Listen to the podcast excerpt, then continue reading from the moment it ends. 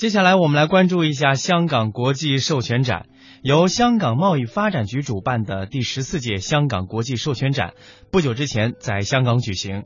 这一届展览规模是历届之冠，汇聚了来自十五个国家和地区的三百四十多家参展商，展出品牌以及授权项目超过了八百六十个。涵盖了卡通人物、动漫、教育娱乐、艺术文化、时尚生活与服饰，以及新增的餐饮授权等领域，安排了五百多场一对一的商贸配对会议。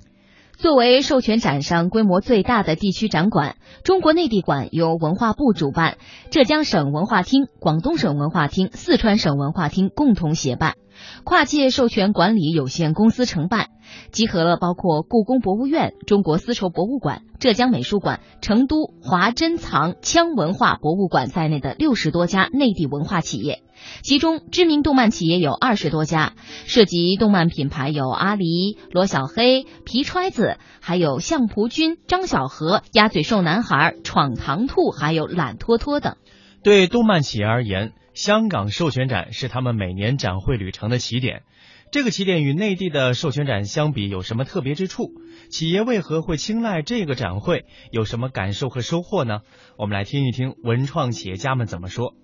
首先，我们来关注一下于仁国，北京梦之城文化有限公司总经理于仁国的名字，您可能会比较陌生，但是提到阿狸的形象，在内地可谓是家喻户晓。于仁国作为阿狸之父，已经不是第一次参加香港授权展了。白天紧锣密鼓，晚上只能睡四五个小时。一是要在自家展位上接待来自四面八方的客户，同时还要去其他的展馆发掘更多的潜在客户。人手不足是一个问题，沟通效率也是一个问题。因为香港授权展对多语种交流有更高的要求，还有就是要参加论坛、酒会等交流活动。第一天参加酒会，第二天参加亚洲授权业的协会酒会。除了大会主论坛之外，香港贸发局、中国内地馆也组织了一些活动。这对于企业家来说呢，都是非常好的机会。这是梦之城连续第三年参展了。今年他们最大的收获是，不仅获得了利马亚洲授权业卓越大奖的两项提名，更令人高兴的是，阿里获颁二零一五年度最佳亚洲形象奖。此外，我们在展会上见到了很多新老朋友，包括来自泰国、韩国、日本等国的授权厂商或者是授权代理，大家一起探索新的合作机会，挖掘新的合作意向。目前，上海、深圳、广州也都有授权展。相较而言呢，深圳授权展由于地处珠三角地区，地域特色明显，玩具等制造业被授权厂商非常集中，是一个集中挖掘珠三角地区合作的机会。香港授权展和上海授权展的规模都非常大，包括授权展、玩具展、婴童展，呃，不过后者呢都没有设文具展。这些都汇集了各行业的企业，以寻找经销商为目的。厂商可以到展位与我们就呃授权进行沟通。而不同的是，上海授权展是公司自行参展，每一个参展商根据各自的展览规划各自布展。而香港授权展上，则是通过中国内地馆这个对外统一的整体来集中展示和介绍项目。上海授权展是我们一年当中非常重要的一次参展，交通便利，能派出足够的人手招办。举办招商会、进行宣讲、发布最新动态等，但在香港市场，我们还有没我们还没有积累那么多的亚洲范围内的合作伙伴，所以呢，希望借助香港授权展，在整个亚洲地区挖掘合作的可能，积累更多的客户，将来在香港举办我们自己的招商会。香港授权展是我们每年参加的第一个展会，它给了我们一次很好的机会去总结过去一年，更重要的是，我们的团队可以和合作方聚在。一起，对新的一年做好准备和规划。刚才我们呃分享的是于仁国他对于香港授权展参展的一些体会。接下来呢，我们再来看看简波，他的感受就是看到别人的与别人的差距，也找到了自己的优势。懒拖拖作为四川动漫企业代表，受邀第一次参加香港授权展。懒拖拖呢是一个又懒又馋的熊猫卡通形象，以慢生活为情感诉求。融合了禅的智慧，他的理念就是懒是智慧的，懒出一份好心情才是真正的真正的懒。可爱呆萌的形象、清新安静的画风，使懒脱脱在众多的卡通形象当中表现出了鲜明的个性和独特的人文情怀，也受到不少商家和合作者的青睐。香港的动漫授权代理机构以及韩国、日本的相关企业都对懒脱脱的故事产生了浓厚的兴趣。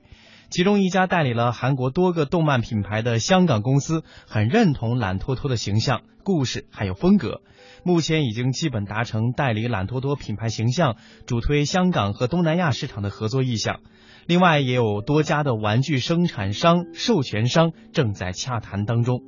香港国际授权展是世界最知名的授权展之一，同期举办的玩具展和婴童展也是非常有名的国际化行业展会，